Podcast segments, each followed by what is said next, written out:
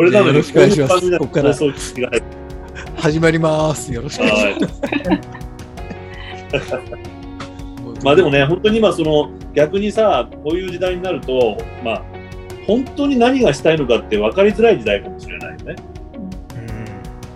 ん、ねで今の若い子たちも多分不安なんでしょうね。自分にはその能力がないと思うんで、ああいうカリキュラムとか出されると、うんやりたいって多分思うと思うんですよ。あれをぜひ受けたいです。ああ、むしろはい。ね。生徒たちはそう思うと思います、ね。これを塗りつぶしていけばうん、エリートになれるあっていう成功できるって思うんで、でも塗りつぶしたのにいけなかったみたいなことに社会人になって気がで気づくっていう10年後、20年後に。それはちょっああいうことっていうのはさ、あくまでスキルだから、会社に金出させて会社で勉強しろと思っちゃったりするね、俺なんかね。と。うん。うん。で、そう、あの、そんなのはいくらでも、この前もね、実は、ちょっと話がずれてたけど、うちの、まあ、その、芸能事務所みたいなところでね、あの、みんなで、なんていうの、えっ、と、トレーニングをする、えっ、と、なんなんていうのそれ、ワークショップうん。みたいなのをやって、あの、みんなで練習しましょうみたいなこと言ってるから、バカ、バカじゃないの。って、俺たちプロなので、あ俺も一回もそんなことやったことないし、そんなの自分でやって、現場に入って、現場の中で覚えていく。んだよと、失敗をして、反省して、失敗したらお金がなくなって、そんなの誰かに教えてもらおうっていう時点で、それでいや、仕事につながりますからって言うから、いやいや、教えてくださいって言った時点で、こいつは仕事ができないやつだって思われるだけだよ。あの、なので、嘘でもいいから、できますって顔して現場行けっていう。でもそういうことも大事だと思うのね。あの、あまりにも準備するばっかりよりも、現実にボーンと入ってみて、さあ大変だどうするかっていうこととか、あるいは会社が、彼には資質があるから、本来の。その資質があるからお金をかけて、こいつを育てようと思える、させる人間になっちゃった方がいいと思今、あれだよね。田辺さん、うちの採用ってそっちだよね。どっちかっていうとね。う。うん。ななんかそ、その経験があるからこっちに、うちに来てくださいというより、うちは変わってる会社だからってところから始まりますからね。でもさ、現実問題、まあこれは俺の職業で狭いあの範囲だけれども、うん学校で勉強したこととか、身につけた知識って、正直言って現場では使えないことの方が多いわけよ。うんだからそういうことやってきた子は、いや、まず全部忘れてっていうふうに。それ、素人の考えだから。いくら知識が入ってきても。だから、とにかく言うことを聞いて現場で仕事を覚えてっていう、うんあの、すごい古臭いことをやるんだけど、でも、資質のある子は、逆に言うと何にも知らなくても、あっという間に仕事できるようになるわけそうなの、そうなのよ。でしょ？うん。あっという間なの。だからね、その資質を育ててくる方が大事だと思う。うん。そのいわゆる教育っていうのは。うんだから本来何がやりたくて何が伝えたいかみたいなことを持ってたりとか、俺の仕事の場合ね。何かそのモチベーション、モチブになるようなことを持ってたりとか、うちのだって、二人の部長、資質はないもんね。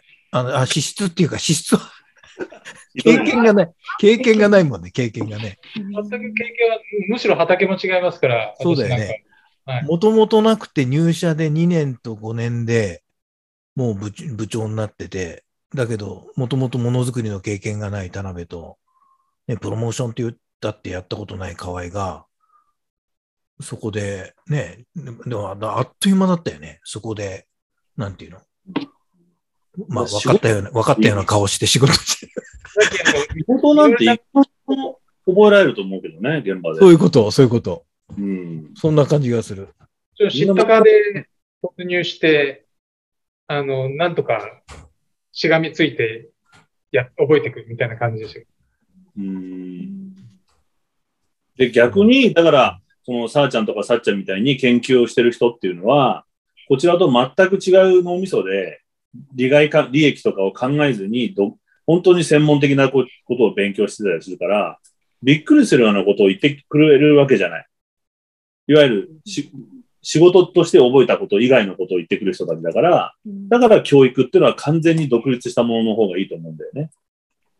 あの、産学合同みたいなことも、あんまりシステムとしてはやらない方がいいと思うんだよね。あのお金だけ与えても好きなことを勉強しててくださいと、あなたたちは。そうすると、とてつもなく変なことを思いついて必ず来るから。それを仕事として活用できるか否かは、仕事を、いわゆるあの、ビジネスの仕事をやってる人の問題でうん、ね、仕事にできるかどうかのために研究をしちゃダメですよね。うんうん。絶対そう思う、俺。今、例えば、日本の場合はさ、あのーまあ、えっ、と、がね、学問の軍事利用が問題になってるでしょ？あったでしょ？ちょっと。うんいわゆるいかに静かなスクリューを作るかって研究をしちゃうと、いい潜水艦ができちゃうわけですよ。で、今この学術会は、あの、戦第二次大戦後、あの、一切軍事目的のあの研究はしないということをやってきたんだけど、今それが生まれてきて、いわゆる産学合同でね、お金がいっぱいもらえるから、ぱそういう産業が伸びちゃったり、研究者があの優遇されちゃったりするっていう影響が出てきちゃうんだよね、やっぱりね。うん。だからあんまりビジネスとの関係っていうのはもう少し緊張感を持ってた方、ある逆の緊張感を持ってた方が、だからしっかりと教育っていうのは教育としての文献をした方がやっぱりいいよね、きっとね。うん。と思思って。特に高校や中学の時なんて本当にもっと自由にしてあげた方がいいと思う。そんなビジネススキルなんて。ねえ。今あれでしょ？あとアメリカみたいに株の勉強を始めさせるでしょ？日本って。ああ、なるほどね。うん。あの中高で。確か始めさ、アメリカはもうあるから、うん。日本もそれ始めるはずだよ、そろそろ。プログラミングも義務教育に入れるかどうかみたいなディスカッションもありますよ。うん、あもう、あ、義務教育になるの？もあ、もうに組み込みたいっていうあ強い意志を持った派閥がいてですね。まあ、そういう議論がある。でもどうなんだろう？俺はそのコンピューターのこととかがとんちんかんで、コンピューターっていう言葉自体、使ってる自体でもうダメなのかもしれないけど、あの、あの、プログラミングっていうのはプログラマーがやればいいことでしょ。私も思うんですけれども。でしょ？で、その何をプログラミングするかっていうアイデアの方が欲しいわけじゃない。うんこんなもん作ってくれない？って言ったら、プログラマーが作ればいいわけじゃん。うん別に自分で思いついて全部自分でこう作んなくたっていいんでしょ？そういうもんじゃないの？ダメなの？それじゃ。だから、そういうものがあるんだって、ちょっとかじって、面白い人はそっちに突っ込んでいくみたいな、入り口だけああ、そういうことか。見せたいっていう意味では必要なのかな。さっき俺が送ったさ、メルカリの社長が、うんあの、女子の理系のお金出すってあったじゃない？うんはいあれはまさにちょっとそういうとこだよね。そうですね、コンピューターサイエンス。そう、あの、いじってみて楽しいところで、だけど、まさにその一番のモチーフになる、メルカリって女性がいっぱい使ってるのに、うん女性ので、その、いわゆる、コンピューター会社というか、プログラミングというか、そういうのができる人がいないことが悩みだって言ってたじゃない。うんね、だからその女性的なそのエネルギーっていうのはモモチベーションとしてしっかり持ってればいいっていうことだよね。そのプログラミングが目的じゃなくて、うん女性の発想を生かすために手段としてプログラミングを勉強するってことね、機会を与えてあげて、まあねもあとはあれでしょうね、多分思考回路も鍛えられるんでしょうね、まあプログラミングそうだよ。。あれ、いい話だよね。ちょっとちらっとしか読んでないけど、あ、いい話だなと思っうて。んうん。なんかまあでも正直なぜ数学でそれをしないのかって思うんですよ。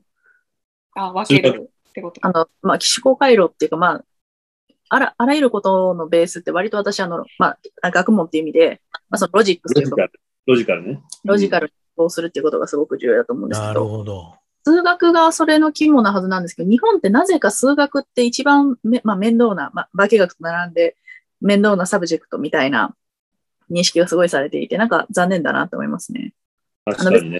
問題が解くことに、あの、が大事だと思い込みすぎて、なんか本質的に何をその subject に学ばないといけないのかみたいなのが、あの、こう、吸収できていない気がして。うん。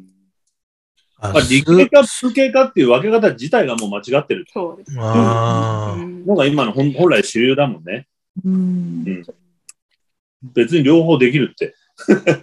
あの文学も、いわゆる今まで理系だと思ってたロジカルな発考えがないと文学も構築できないし、うん音楽なんてのは実は完全に、あれ、数学だからね。うん数学的な脳みそがない人は音楽できないんで、実は。情緒だけではできないの。理論構築はできない。だから、そんな理系文系って分けること自体がもうとんちんかんな話なんじゃないかなとも思うよね。そうですね。うん。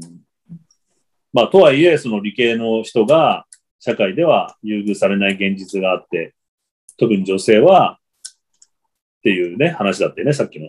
うんああ、そう。ばっかりやる意。外でした。なんか理系の方がね、重宝されるのかなと。ね海外文系はね、ちょっと、こ文系の方が文化聞く的な感じがあるんうじゃないん。なるほど。あとなんか理系の人に対する変な差別もあるかもし。れない。なんかこう、とっつきづらいとかさ、そうですね。偏見はありますね。うんだからそのビジネスの世界でつ扱いにくい、うん柔軟性がないみたいなイメージを勝手に持ってたりするんじゃないかな。わかんないけど。いや、でも、あの、社会が抱く印象あ、抱きがちな、その、まあ、きっかけじゃない、トリガーじゃないまあ、ちょっとわかり、わかるところもありますね。それが正しいかどうか、ま、また違うんですけれども、例えば、こう、理系の方が、この、とっつきにくいと思われるシチュエーションをよく見てみると、大体その、ロジカルじゃないことで揉めてるので、それを指摘するんですね、大体。ああ、そうだね。なので、まあ、まあ、例えば言い方が、まあもちろんもっとあるだろうっていうようなシチュエーションもたくさんあるんですけれども、まあ、逆にねあの気づかないことを指摘してくれたなとか、そういうような、まあ、文系理系関わらずね、あの、土壌を持てたら多分あれですよね、その、あらゆるその、この人はとっつきにくいとかいう概念ってだんだんなくなっていくのかなと思いますね。あ、ちょうど言ってくれてありがとうぐらいの、まあ、受け。受け側のそう、寛容さ。いや、本当面白くて、さあちゃんの周りの理系の方の話聞いてると。なんか、な素数の話とか。ああ私の友人食べ物を押す、あの、オーダーしたあの食べ物あ、例えばチキンナゲットであったりとか、そういうあの、いくつか入っているものは素数じゃないと食べないっていう変わった友人なんで？え？あ素数が好きなんですって。やっぱり美しいと感じる数は素数。なので面、白いそ。れはね、数式が美しいとか、もう本当に詩を読むみたいに見えるんだよね、そう数数学好きな人ってね。ねあれは俺あはと感じがある、ちょっと。歌が聞こえるとかもね。さあち素数の歌が聞こえてくるらしいです。え、でもね、さっきも言ったけど、音楽って本当に実は数学だから、らしいから、多分本当にそうだと思う。うん俺の前にね、俺に英語を教えてくれたアメリカ人のその先生が、数学好きのおじさんの生徒と話してて、この前のも読んだ？って言って、ああ、読ませていただきましたって言って、あの数式は美しいだろう。いやー、綺麗でしたねって話聞いて、俺高校生の俺は何言ってんだろう、このおじさんたちと思ったけど、た多分その感覚があるんだよね。美しいっていう。うん、みたい。俺には点でわかんないけどね。そう。だから、そういう、あの、ことをどんどん若い時に勉強しておいてほしいよね。高校や中学で。いかにそういう感性を鍛えておくか。っていうのが資質になるんじゃないかなと思うよね。仕事なんていうさ、作業というか、スキルはあくまでスキルだから、大人になってからやりゃいいんだよ、そんなの。資質のある子はスキルなんてすぐ身につくと思うしね。うん。やっぱり特にね、若いその中高時代にリスクヘッジの教育っていうのは本当にしてほしくないなと思っていて、やだね。うん。のびのびと興味のあることをするみたいな。さっきのあれには、さっきのあれってね、あるものがあったんだけど、教育プログラムが提示してあって、あれにはやっぱりリスクヘッジが含まれてると思いますか？思いました。もかなり入ってるよね。う、うん、うんう、失敗許しませんって感じですよね。あれだけ提示されてできなかったらもう失敗じゃないですか。うねんこんだけ与えてあげてるのに失敗するのが。そうだよね。なりそうで。で、逆に言えばさ、人とどう話すかまで考えなきゃいけないうんよ。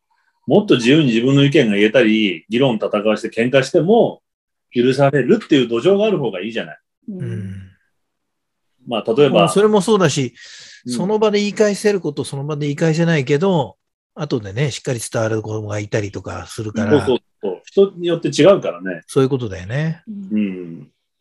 特性も違うしね。だまあう、んもう、元気な人、俺パッパパッパ喋るし、だけど、その、えっ、と、配慮がさっきみたいにね、配慮が足りなくて、人を傷つけることもあるし、うん。でも、それはそういう人だし、その時黙ってる人も後で次の、次の日メールが来てみたら、あ、この人言ってることめちゃめちゃ正しいなって、いろんなタイプがいていいわけで、うん。何も、その場で全部線引くことの方が、みんなのポテンシャルを潰しちゃうよね、きっとね。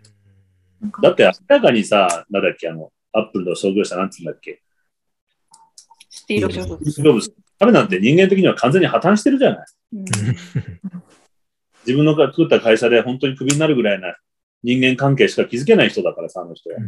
自分が求めてるクオリティのものができないと社員を怒鳴り飛ばして、このバカだのクソだのって、実は罵倒する人だからね、あの人は。うん。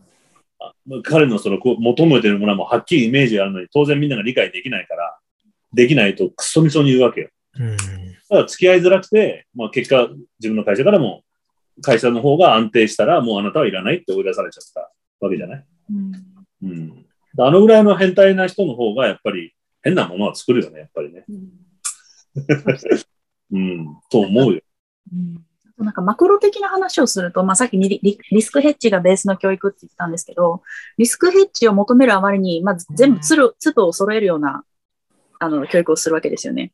うんもしその教育が、まあ、もっとエスカレートしてしまったら、まあ、粒揃、まあ、粒揃いってまたちょっと意味があってないんですけど、粒揃ってしまった、この、あの、社会ができたときって逆にリスクヘッジできないじゃないですか。ああ、多様性がないからね。うん。ダメだったらダメになっちゃうわけだ。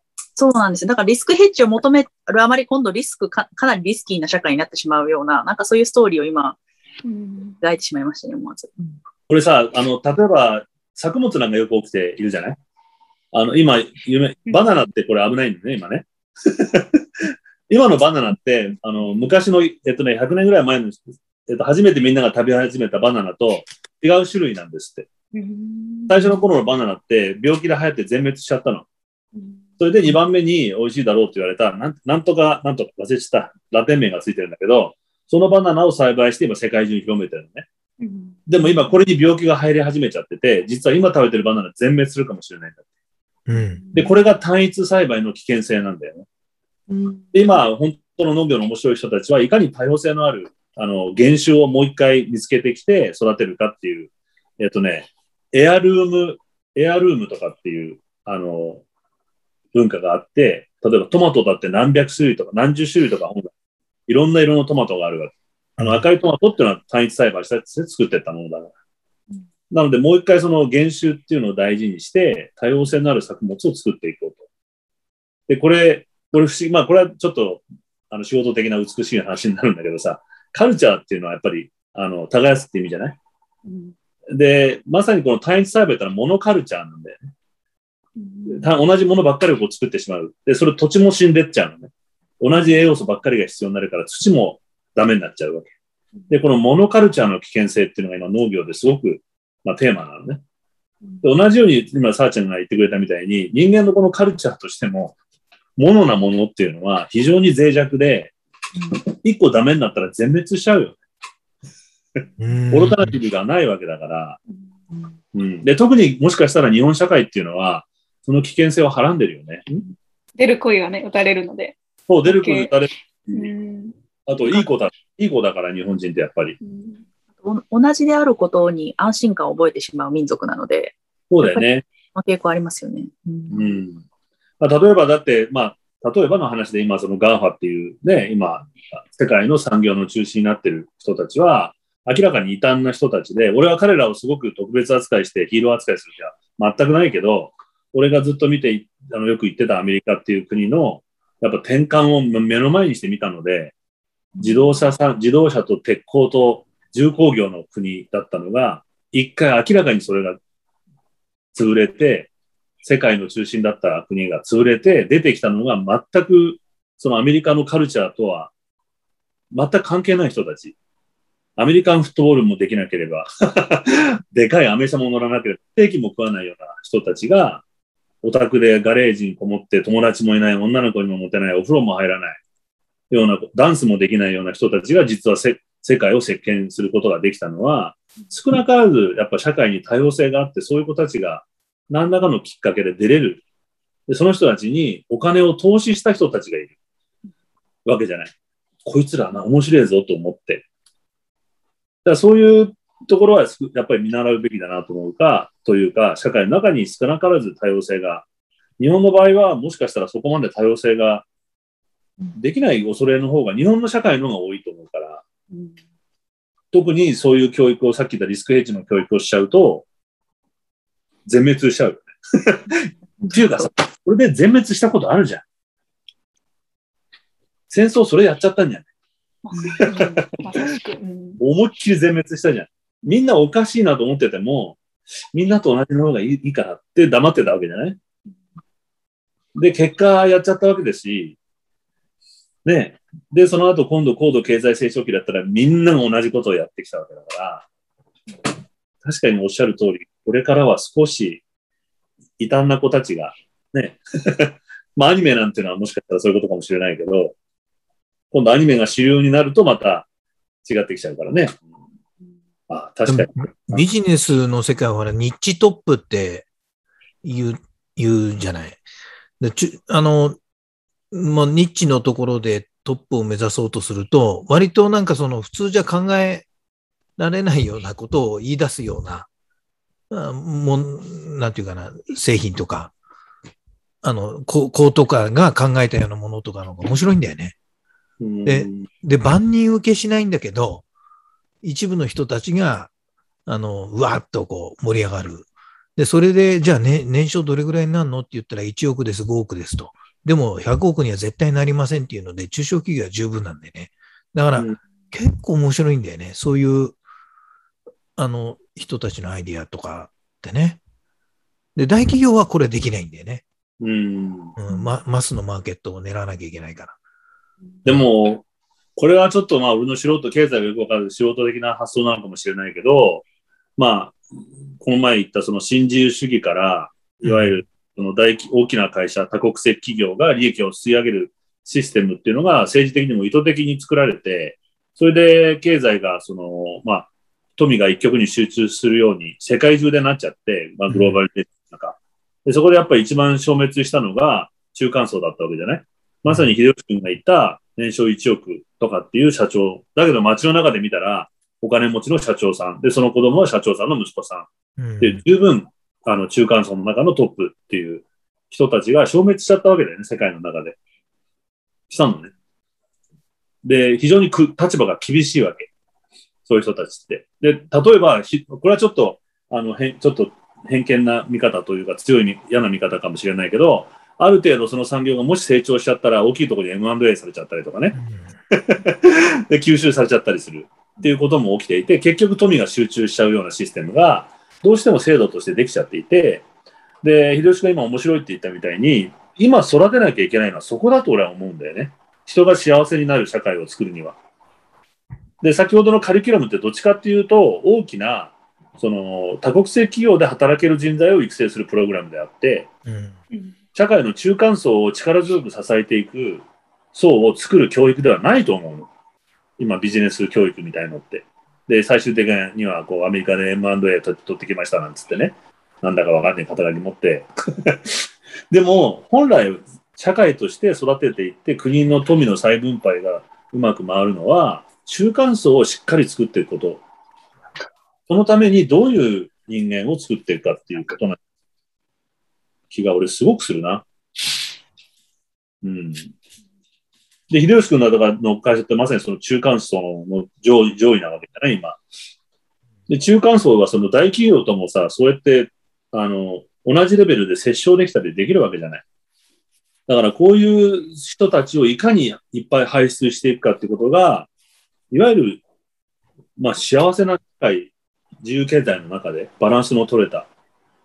今こそこがれ、、チチーロどう思う？なんか現場見てて、なんていうかな。まあ、要するに、あんまりほら、型にはめたくないって俺は思ってて、そうですね。ね。で、ほら、現場からのアイディアを、うんもうみんな朝から晩まで考えてんだよね。なんかこうしてみようか、ああしてみようかっていう感じよね。でむしろそれを、それを大事にしてるっていうか、だ会社からの指示があまりにもなさすぎるっていう。自分たちで考えるのみっていうスタンス。うーん、またでもそれがいい発想だったりするし、うん。それをやってみてって、じゃあまずやってみようなんで。うん。うん。ね結その構ね。空気がずっと継続できてるっていうのはすごいなって思いますけどね、みんなは。まあ、これは人間の本質的な問題でさ、前も話したかもしれないけど、まあ、アメリカのサウスウェストコープがやった、こあの従業員満足度、うん。幸福度が高くなるんだよね。あの自分の仕事が自分でしかできないという実感もあるし、自分の取りか変わった人歯車としての人、自分ではなくて、うん。責任感も芽生えてくるし、で、自分がやればそれが評価されるっていうのが、これ人間の本質なわけじゃない。で、それをやってる会社は、あの、離職率が低くて、結局その分の損失も低くて、うん教育費をかけなくて済むから。うんで、アメリカの場合、離職率っていうのは非常に問題なので、すぐ会社辞めるから、アメリカ人。で、まあ、これ、プラス、顧客満足度を加えたのが、さっき送ったバリュープロフィットチェーンなんだよね。うんうん。で、それを継続していくと、ロイヤリティを持つ顧客が出てでできるわけ。で、ロイヤリティを持つ客っていうのは離れないので、企業が安定するんだよ。で、これがさっき言ったザ、ザ、ザ、ザポス？ザッポスですよね。ザポスじゃない。あれパッと見たときに、ああ、これはバリュープロフィットチェーンを実践してるんだなっていう。うん意図的にやってるのか、まあ、純粋に仕事として、あの、美しくやろうと思ったらそうなったのかはわからないけど、うん俺の感覚ではこの人や、分かってやってるだろうなっていう気がした。うんうん三好もに日本のザッポスになってくださいって言われたんですね。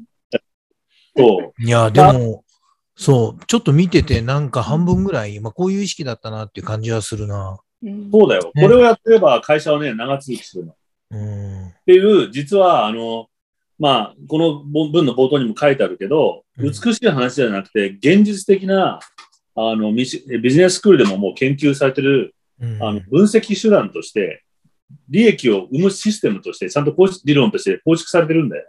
うん。だからあの、ザッポスの、ザザッポスの社長が、あの、いい人で、あの、いわゆるビジネス界のヒーローみたいな扱いだけっていうのはちょっとイノセントな見方かなって俺俺は思う、うん。あうん。もっとビジネスとして、あの、うん突き詰めてないと結果は出ないから。あ。うん。うん。そんなに特別なものじゃないってことだよね。そうね、神対応とかなんとかって書いてあるけど、うん。で感動的な話みたいなのが書いてあるけど、うん。これを読むと、まさにバリュープロフィットチェーンという経営戦略を単に実現してる会社。うん。うん。で、これ、お土産最後買ってるみたいな話、パーって書いてあったけど、もうロイヤリティカスタマーを作ってるわけでね、意図的に。うん。うん。だから、そんな美しい話で終わらせるのは、ちょっとイノセントすぎる。うん。と俺は思っているんだよね。うん、だから、それぐらいみんな、あの、逆に言うと、なんて言うんだろう、生まれる結果はどちら、どちらにしろ働いてる人もお客さんも幸せなので、で、会社も利益と利潤が上がるという、本当にこう、見事な理論なんで、正直な商売。うん。で、正直な商売っていうのがいかに大事かっていうことを、みたいなことを授業で広しくやったら面白いと思ってるね、さっき。ね。いかに正直な商売が長続きするかどうか。な人をしてこととか。あすみません。ウェブサイト、まあ、あの、一通り読んだときに、まあ、ちょっと感想、一感想なんですけど、まあ、私はビジネスに関しても完全な門外漢なので、まあ、一顧客としての、あの、感想なんですけど、なんかこう、最近、まあ、いい企業というか人気な企業って、例えばこういう送料無料、返品無料とか、まあ、歌ってる、特にあの、外資系多いんですけど、あの、変な意味、変な意味に捉えられるかもしれないですけど、あの、顧客をそんそういう扱いにしすぎて、顧客倫理というか、顧客モラルが若干低下してるんじゃないかなって。なんかその、うん、大事にするのかなんだか、なん、なんて言ったらいいんですかね。わかる。すごくよくわかる。ものを大切にする心とかって言ってるのと、なんか若干流れが逆行してるような気気もしてですね、なんか不思議な感覚になってしまったっていうのが、俺ね、あの、逆に言うと、次はそういうビジネスが出てくると思います。うちの商品はこれだけ感性込めたものなので、あなたこれだけ負担してくださいということを勇気を持って言わせてもらうみたいなこともビジネスとしてやってくる会社がいると思う。っていうのはアメリカ人の消費モラルって本当にひどいから、うん。あの、デパートの裏なんて返品の山だからね。うん。返品率の方が高いの。で、それを含んだ商品作りをしてて、うん俺が20代の時にアメリカで撮影の仕事をしてて、女の子をモデルを雇って衣装がないって言われて、いや、うちも予算ないんだよって言ったら、デパート行こうって言われて、なんで？ってお金ないって言ったじゃんって言ったら、いいのいいの。お金出してくれれば後で帰ってくるからって言って、デパートで服を買います。一日衣装で着ます。気に入らないから返すって言って、返品もらう。みんなやってるからっていううに。で、裏に行ったらこんな山なわけよ。今、クリスマスとか、もう、ギフトシーズンなんて広いのね。で、まさにさあちゃんの言う通り、その顧客を甘やかしすぎた結果、顧客に倫理がなくなり、お客にね、ごめん逆に倫理がなくなり、むちゃくちゃなことやってるわけ。だから今クリスマスプレゼントなんて交換券ついてるからね、アメリカはみんな。気に入らなくて当然だと思う。プレゼントあげても。で、あなたもらった人はこの券を持っていけば好きな商品に交換できますっていうのが普通のサービスとしてある。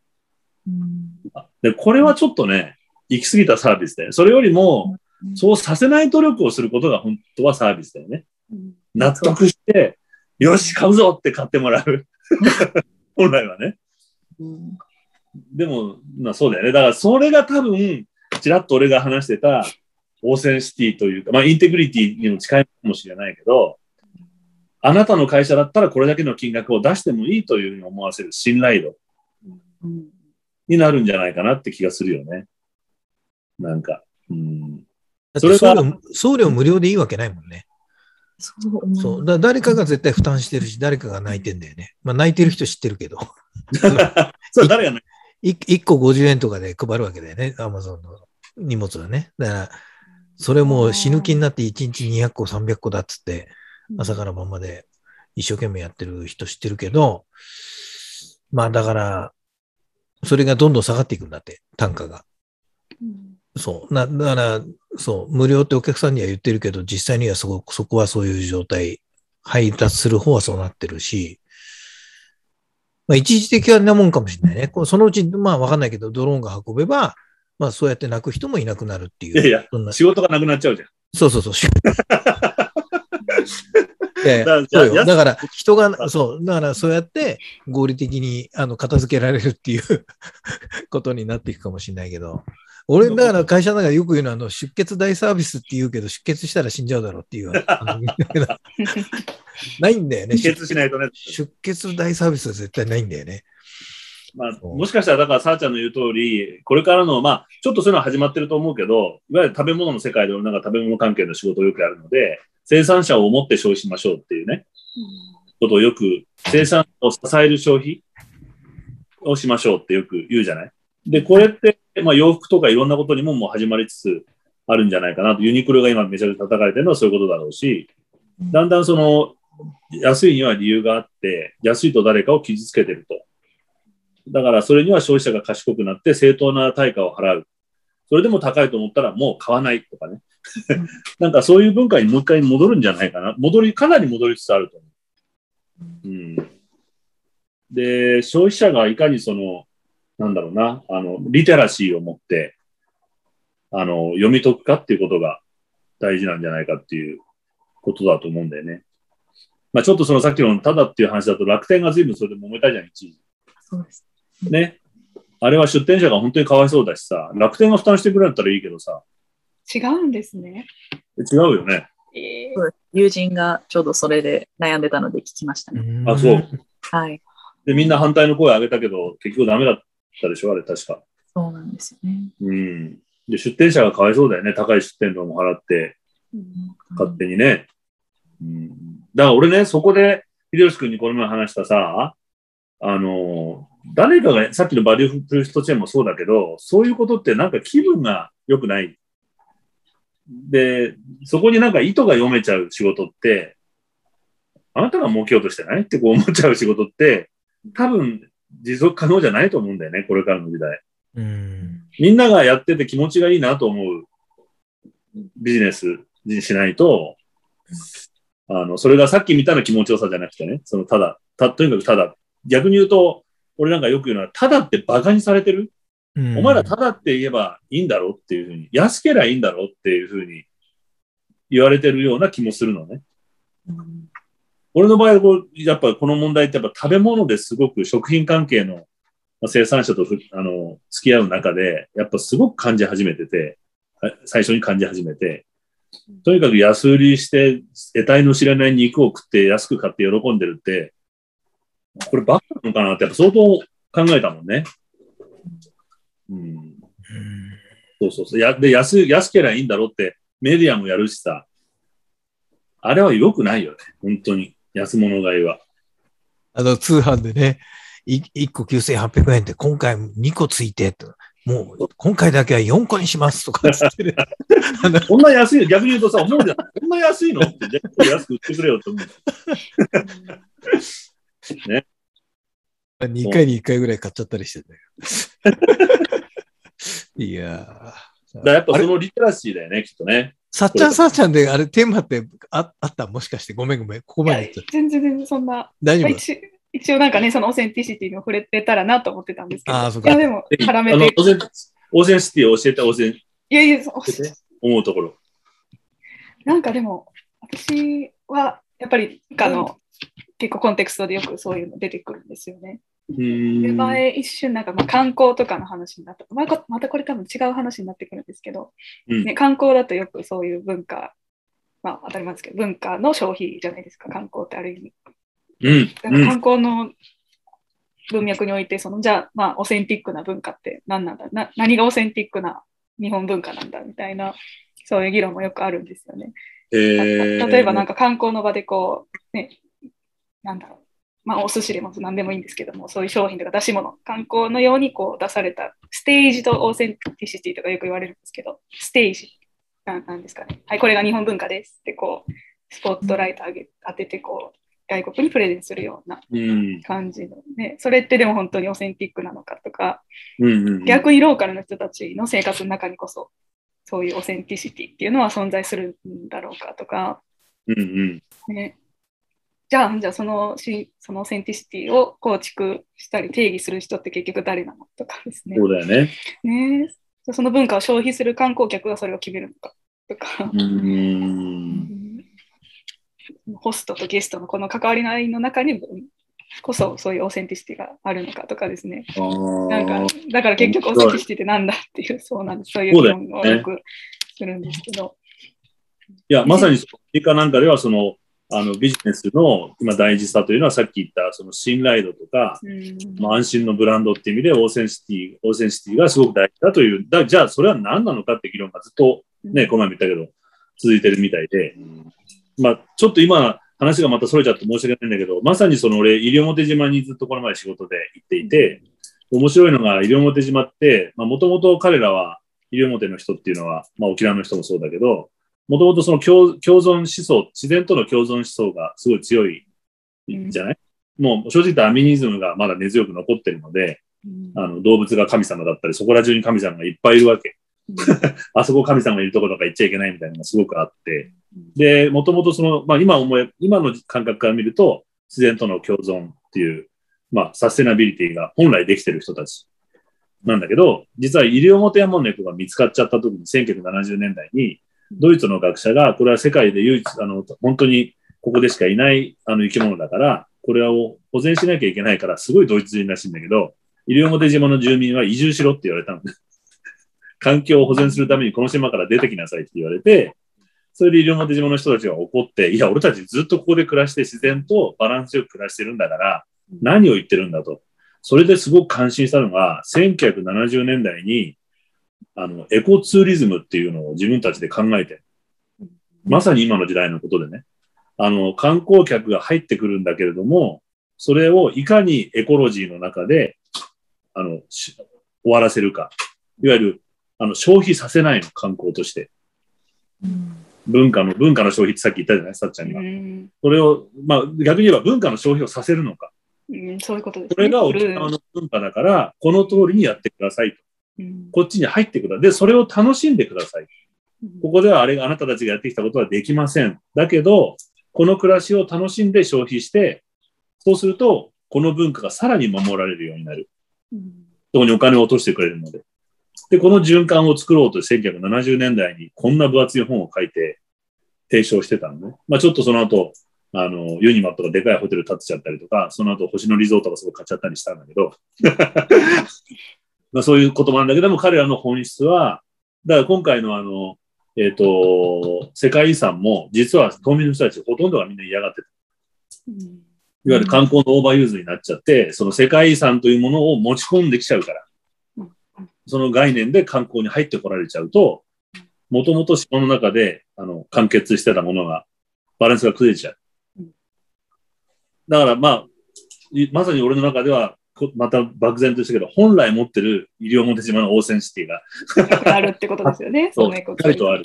で、それはもう感心するぐらい、あの、多分ここにいるみんなだったら、全く異質な文化だから、そこら中に神様がいたり、島のこっち側とこっち側で豚の締め方が違うとか、まあ、すっごく土着の奥奥深い独特の文化があって、で、これは本当に標準化してほしくないなっていう、すごく思ったね。で、逆にそこから逆俺なんかはさっきの多様性に近いと思うんだけど、文化の。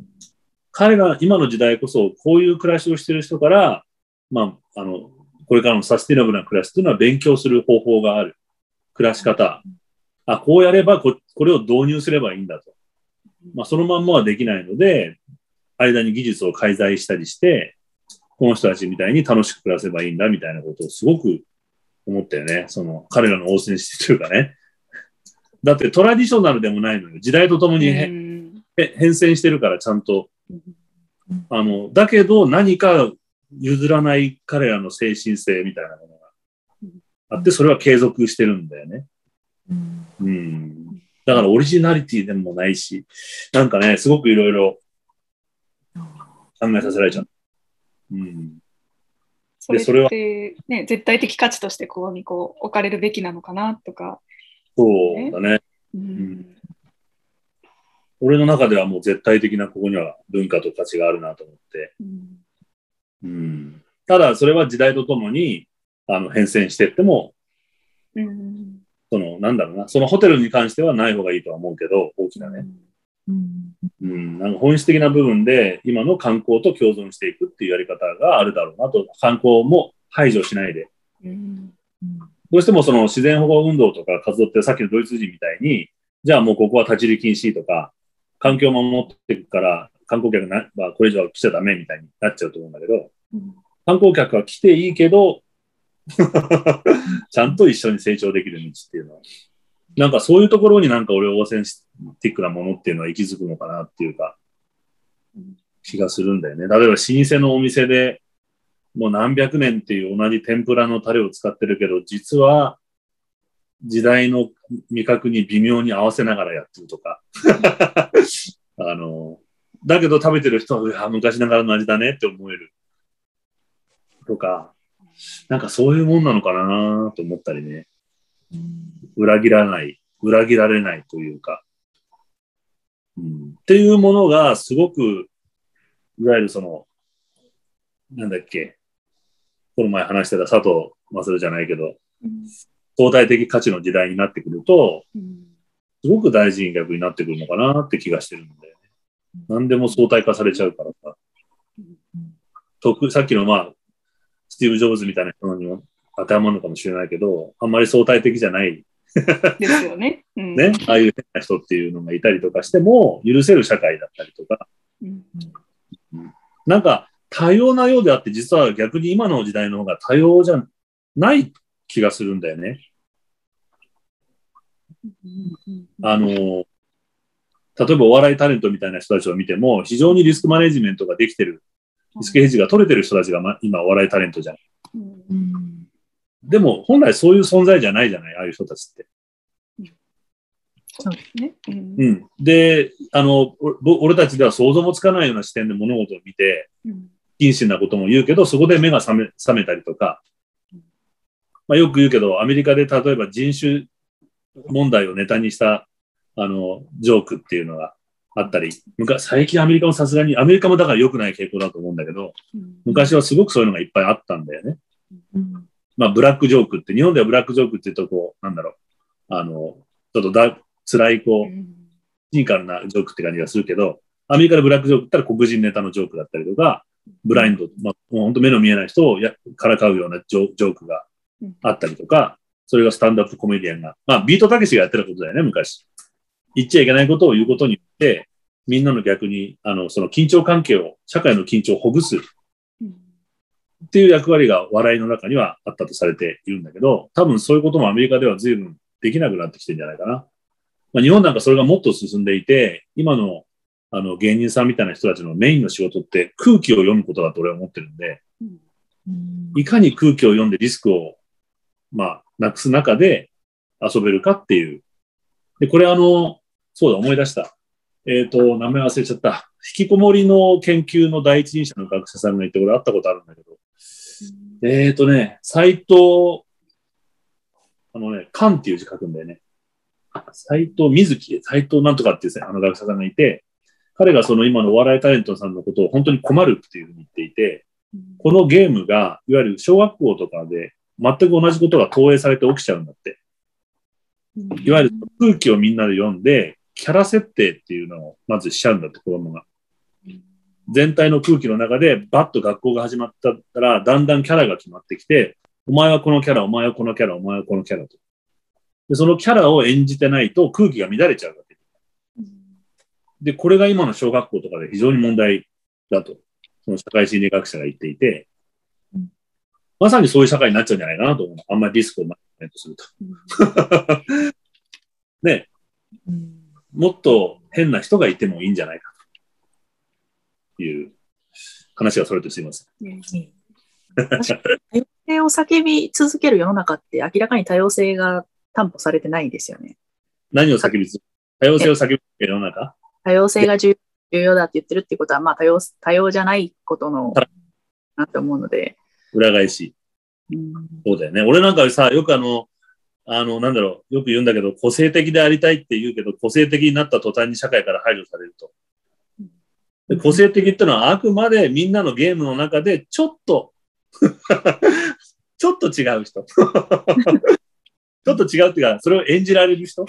みんなを見て、ちょっとこういうふうにしてみようっていうのが個性的な人でああって、本当に個性的な人は社会から排除 排除されてるよ。でも本来そういうところに、俺はその、前も言ったかもしれないけど、あの、大学で学んですごく魅力的だなと思ったのは、江戸時代のね、歌舞伎っていう文化で、ね、歌舞く、歌舞くって、あの、歌舞伎ってあれは当て字じゃない、今の字っていうのは。本当は傾くって書くわけじゃない。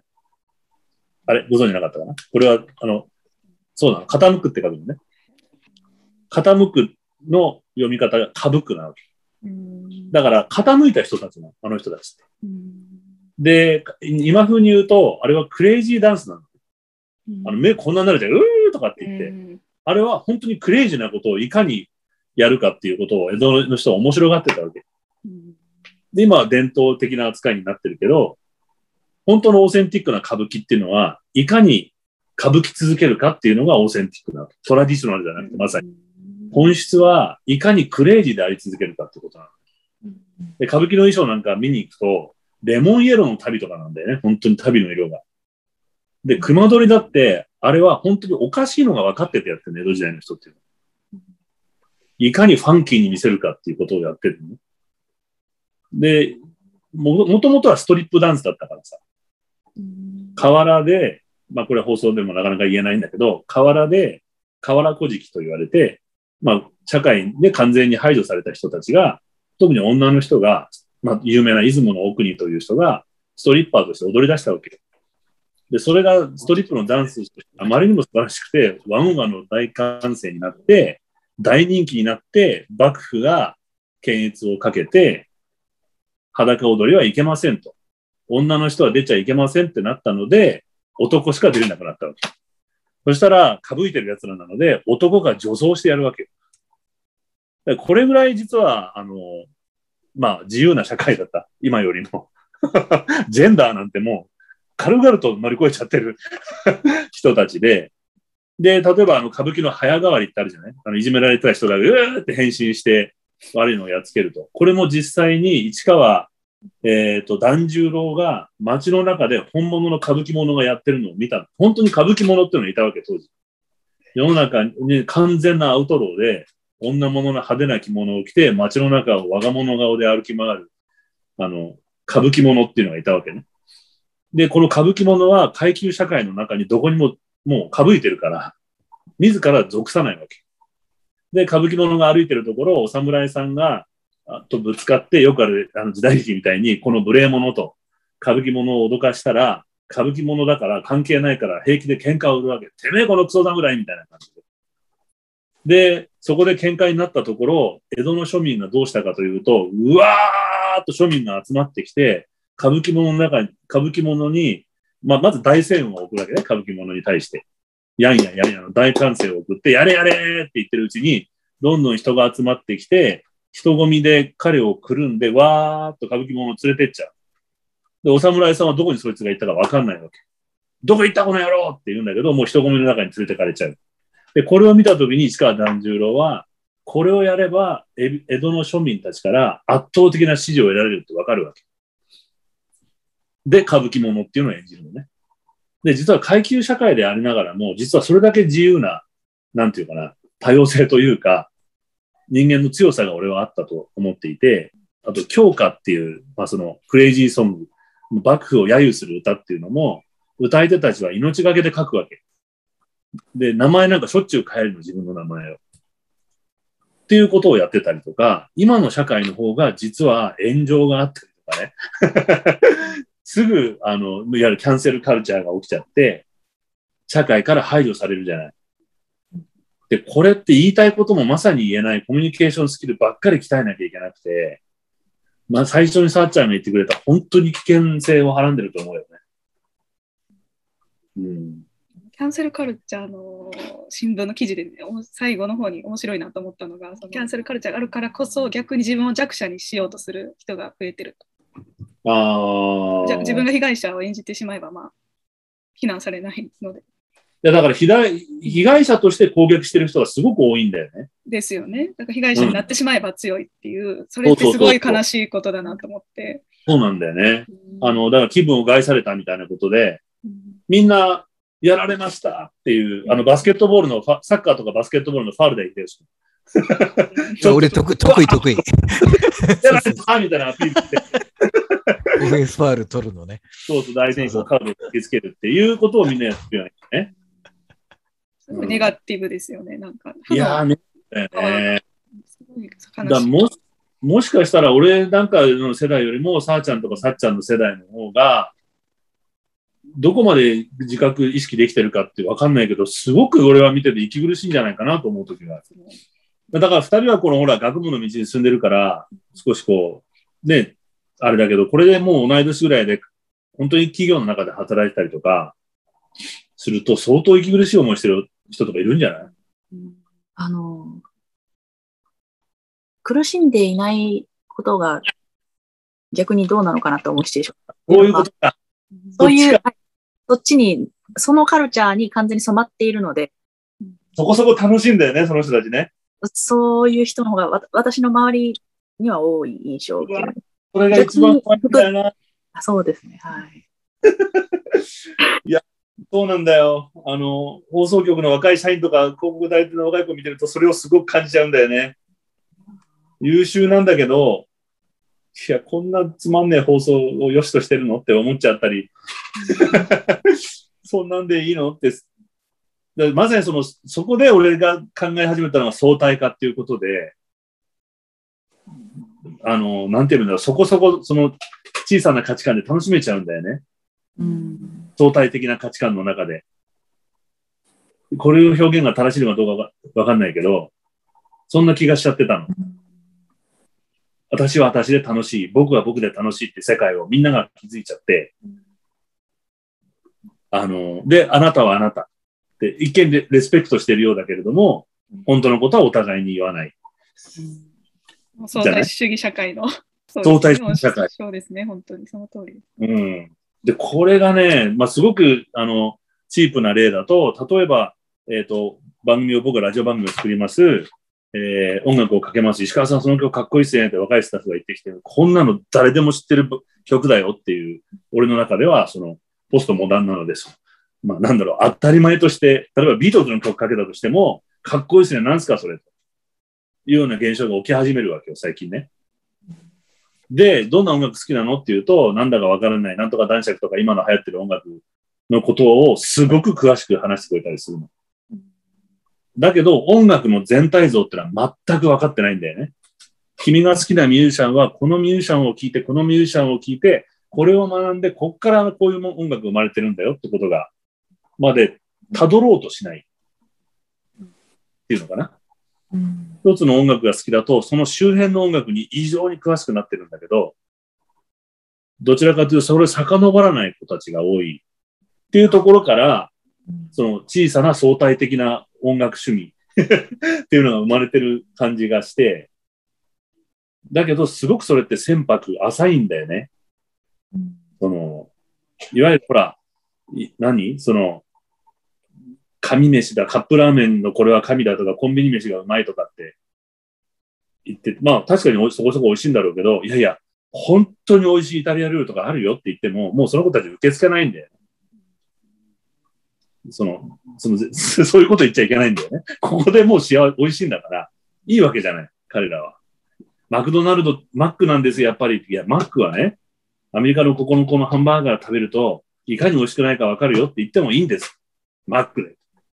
いや、モスバーガー神です。いや、モスバーガーはね、ロサンゼルスにあるトミーズっていうハンバーガー屋のハンバーガーを、モスバーガーの社長が大学生の時に、えホームステイで食べて感動して作ったのが、あの、モスバーガーだから、いつか本物食べてみてって言ってもいいんです。えー食べてみたいですって。で、この相対的な世界って、俺はいけないんじゃないかと思ってるんだけど、いけなくないのかね。これでいいの？なんか、まあでも、もうちょっとでそれも飽和状態になるのかなっていう。感じは私は思っていて、っていうのは、どうしてもこう、今までまあ、その、じその世界で完結してしまっているであったりとか、まあその、自分が関心ある、その点だけを追い詰めたら評価される世界が、まあここ、す特に数十年というか数百年というべきか、まあどの単位で見るか難しいんですけれども、まあ近代、うん、割。とはい、あの、流れがあったと思うんですけど、今度、この、まあ、その局所的に突き詰めた結果、や、やっぱりその木を見て森を見ずな状態になってしまってるんじゃないか、といううんレベルに追いついてきた人間は、今度より、こう、広い視野で見る人間を評価するで入るんじゃないかな。と思ううんうんなんかその、なので私は人類史見てると、どちらかというとそういう波があるんだ。ある気がします。うん、まあ、今、この、本当に今、現代に関しては、やっぱりその、まあ、リベラルアーツっていう言葉自体が私は個人的に好きじゃないので使いたくないんですけど、まあ、いわいわゆる広い、あの、無学識であったり、あの、世界を見ながら考慮する人間を、まあ、若干軽視する流れがあったと思うんですよ。っていうのは何でもってプロじゃないみたいな、なんかそういう、うんあの、大義名分日本人は特に、日本人は特に専門性が好きだからね。あ、そうですね。うん、なんかでもそれは、そういう価値観のもとやってきたが足りないものに気づき出したに人類みたいな、なんかそういうフェーズに入ってるの、来てるのそれはすごい、あの、うんなんだろう、期待できる話、うん。気がする。まあ、実は俺、あの、なんだろう、勝手に言葉が作ってて、本当にその言葉が存在するのかわからないけど、っていうのは俺の仕事上、やっぱりそこの壁にぶつかることが多いのね。専門家、何かの専門家じゃないと仕事ができないっていう。肩書きが必要な仕事だから。うんで、ラジオの、俺はパーソナリティとか DJ ってのは昔そういう肩書きがあったんだけど、今の時代その肩書きが通用しなくなっちゃったのね。ラジオなんていうのは別に俳優さんがやったってコメディアンがやったって誰がやったってラジオ出せばいいと。何らかのスペシャリストであってくれって言われたのね。で、俺がよく言ってたのが、造語として作ったのは、いや、僕はスペシャリストじゃなくて、ジェネラリストだっていうふうに。あの、リベラルあってもない、ジェネラリスト。あ広くいろんなことを包括的に理解してるから、どんな話題を持ってきても、そこそこちゃんと話せますと。本質を抑えてるから。どんなスペシャリストとも話せるから、それはスペシャリストに話させればよくて、僕の仕事は、それをまとめてみんなに伝える司会者みたいな仕事だから、ジェネラルに唱えなきゃいけないし、そういう人があまりにも今世界に少なすぎると。スペシャリストばっかりがスペシャリストの意見をぶつけ合うから、業績混合してしまって、全体像がわからなくなっちゃうじゃないとうんいう話をよく一生懸命するようにして。まあでも仕事としてやっぱ成立するのは今なぜか知らないけど、酪農とか食品のなんかスペシャリスト的な方が、まあスポンサーがそういうのがついてるからね。あの、でも、そこに切り替えてやれば別に、逆発想で、スポンサーが酪農家でついてれば、酪農の世界に立脚して、ジェネラルな話に持っていけるじゃん。食全体の、ね、さっきみたいに、うんあの、消費者がどれだけリテラシーを持つかって話とか、だからなんかそういう、あの、サーチャーが言ってくれたみたいに、その専門性に、で、立ち止まっちゃう人が多すぎるんだよね、きっとね。うんで、多分専門なに本気で立脚するして、してもいいけど、本来はそこの視点から見ると、いろいろ共通項が見えてきたりとか、する楽しさがあると思うんだよね。うんで、最終的にはジェネラリストになると思うんだよね、それで。うん。そっか、リベラルアーツっていうのはなんで嫌いなのさあちゃん。えっと、あまりこれは大きな声で言いたくないんですけれども、そういうふうに歌って教育している大学で教育された人間が結局何をしたかわからない人が多いっていう。あの、そういう人を作りかねないシステムでもあるとは私は思うんですね。えー、実際何やってるかよくわかんないけど、どういうことなのリベラルアーツって。私、リベラルアーツ言ってましたけど、いや、もう本当に数学ももちろんしないといけない、アートもなしないといけない。一般教養？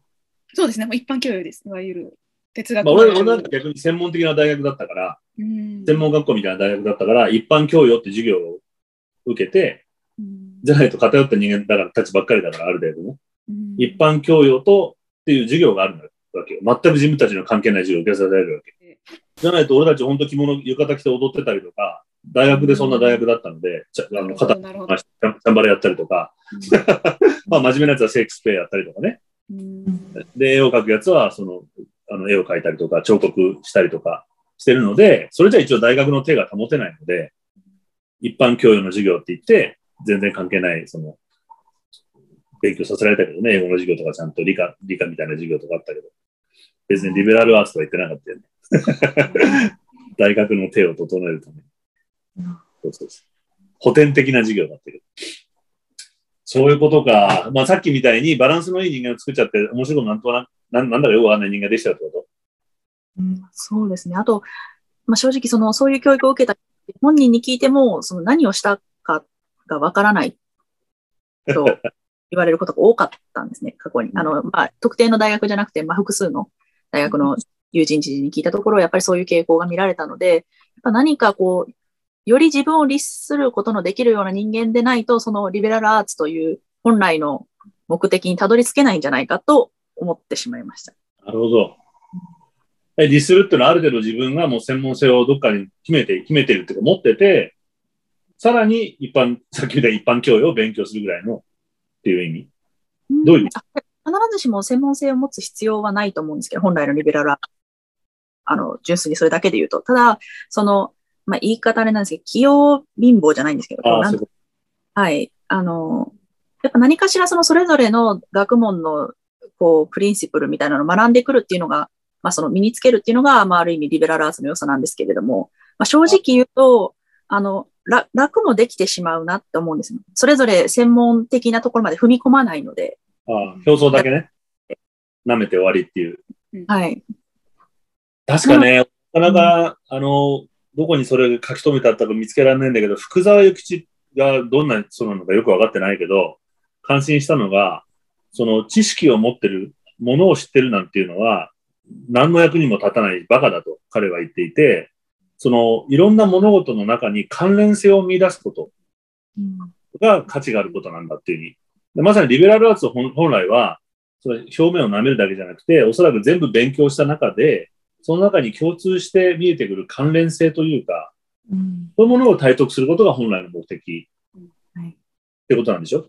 うん。ことなのかなだけど、そこにたどり着く前に、表面的な知識がファーっと舐めて終わっちゃう人がほとんどだっていうね。なるほど。そう、な福大なね。なんとなく感じるのはあれだよね。だから主主体性があるかどうかみたいな。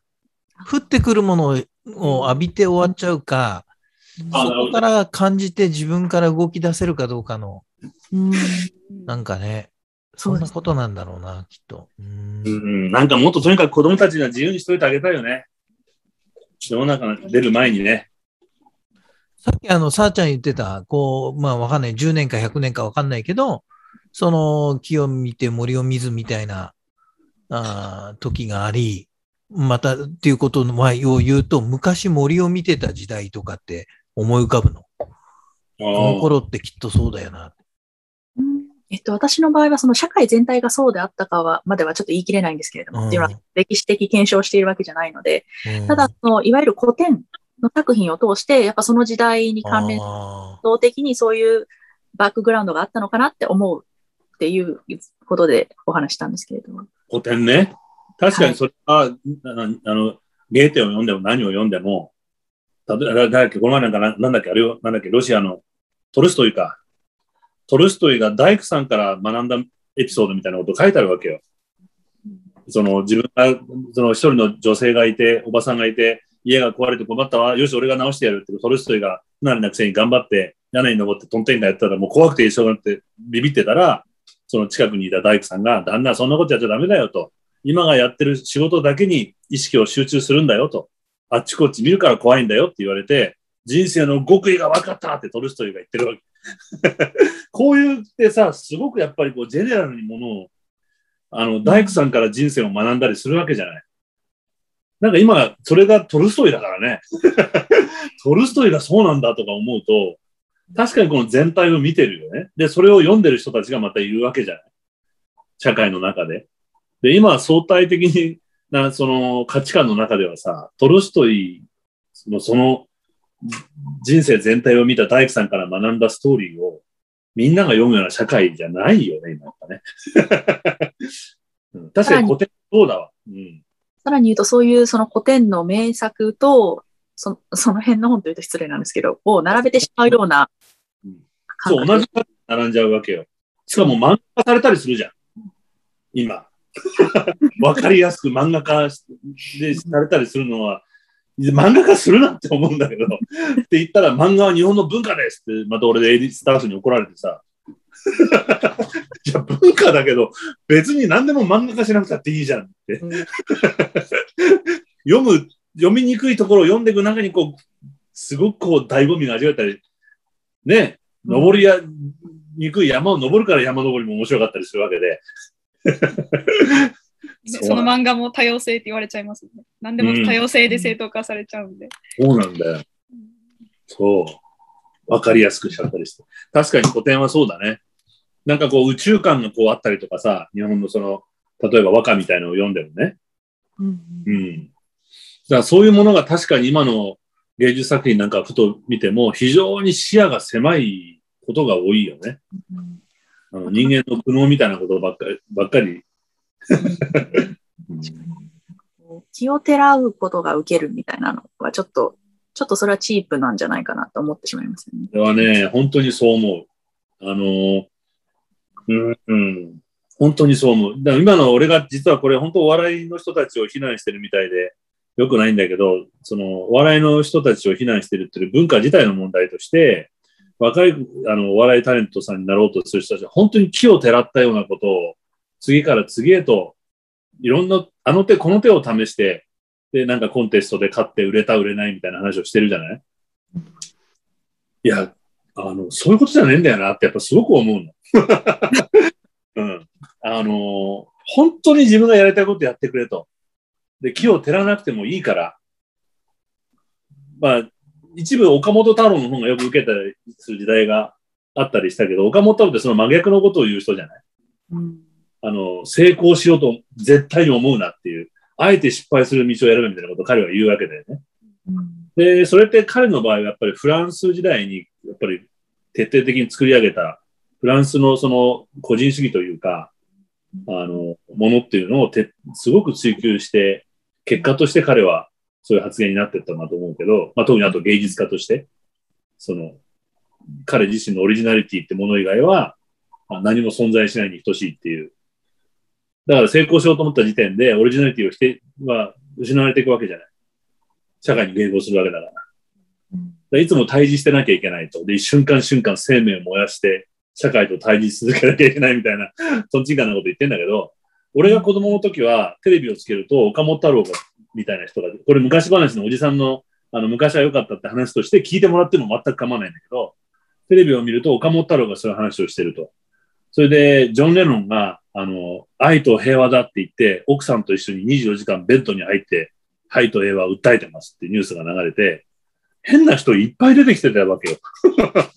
子供ながらにみんな変な人たちだなって思うけど、でもこの人たちは本気で言おうとしてるってことはわかわかるわけ。うんそこに自分の嘘やごまかしはないの。一生懸命伝えようとしてるのは子供にはわかる。上手じゃないし。変じゃない。髪の毛こんななってヒゲボーボーの人が裸の女の人とシーツに入って日本人と外国人の二人が、ラブって書いてあって、平和のために24時間ベッドイン、裸で二人でベッドに入ってます。これがラブですって言われたって、何言ってんのこいつらって 思ったけど、嘘はついてないわけね。でね、俺この感覚が今すごく社会に足りない気がするの。でせいぜい嘘をついてないで自分の言いたいこと言ってますって言ってるのが、ひろゆきとかホリエモンみたいなのが、安っぽいことギャーギャー言ったって、何の心も打たないわけよ。やはりどこかに成功したい匂いがあるの、彼らの中に。わかる言ってること。はい。話題になりたいとか、論破したいとか、っていう意図を感じちゃうのね。